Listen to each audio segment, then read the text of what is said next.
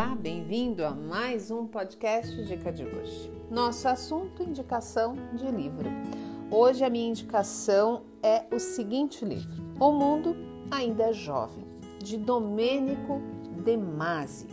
É um livro que eu gosto bastante, já li, aliás, mais de uma vez e vou trazer aqui para vocês um trecho que eu particularmente acho muito interessante e serve para que a gente possa refletir em diversas áreas da nossa vida.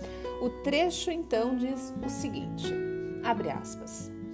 Trazer as coisas para a luz do sol e dar uma explicação científica para elas pode nos deixar perdidos em vez de nos tranquilizar?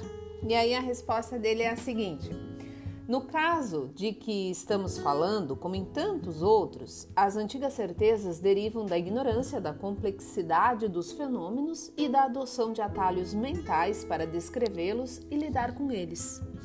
Meu livro de Química, usado no ensino médio há 60 anos, dedicava apenas duas páginas ao tópico átomo o da minha neta dedica 12.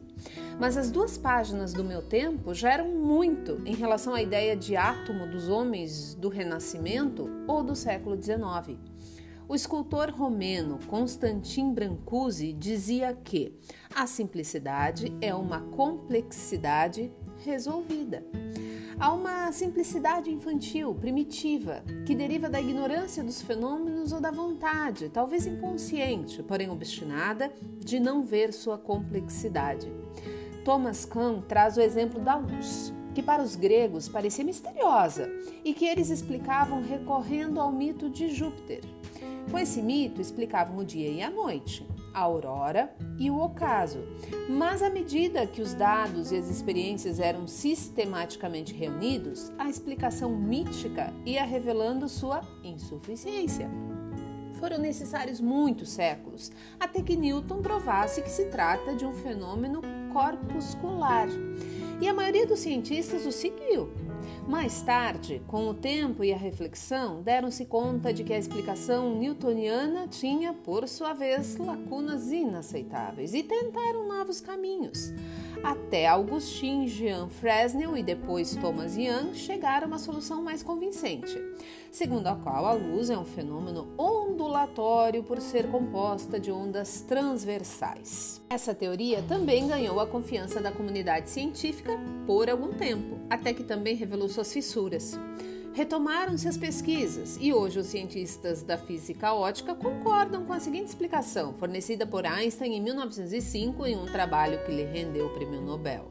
A luz não é um fenômeno corpo muscular nem ondulatório. Sua natureza tem a ver com os quanta de luz, ou seja, com pacotes de energia que depois seriam chamados de fótons. Segundo o epistemólogo Karl Popper, sempre que uma teoria lhe parecer a única resposta possível, considere isso um sinal de que você não entendeu nem a teoria, nem o problema que ela pretendia resolver. Assim, mais cedo ou mais tarde, até a explicação de Einstein se mostrará inadequada, e os físicos cairão em um estado de desorientação destinado a durar até que um novo gênio forneça uma explicação mais convincente, abrindo um período de paz mental, também destinado a ser perturbado por novas objeções e a arrastar seus cultores a uma nova desorientação. Portanto, estamos fadados em todos os campos da nossa existência a alternar fases de segurança tranquilizadora com fases de desorientação inquietante. Quando o fenômeno nos parece misterioso, primeiro o simplificamos, descrevendo-o em termos poéticos, míticos, teológicos, e em seguida, depois de analisar sua essência com um método rigoroso, tornamos a simplificá-lo, mas agora cientificamente talvez reduzindo a uma fórmula breve e memorizável, assim como Einstein fez com a energia. Fecha aspas. E, gente, não tem como ler esse trecho e não, a memória não remeter a antes da pandemia, ou pelo menos no começo da pandemia, com tudo que se escutava, né? Com a improvável pandemia, com várias teorias de que isso não aconteceria, aquilo não aconteceria, ou seja, tudo era um mistério, tudo era incerto. Então a reação, a solução, ela passa por esse caminho de complexidade. Então a tendência de simplificar demais as coisas, ela é muito perigosa e geralmente a simplificação ela ocorre quando você acredita que aquela é a única teoria plausível e possível para a resolução daquele problema. Então eu recomendo que você faça a leitura desse livro, é um livro que eu gosto bastante e espero que vocês gostem também. Eu encerro a nossa conversa de hoje por aqui. Muito obrigada pela companhia e a gente se vê no próximo podcast. Um abraço.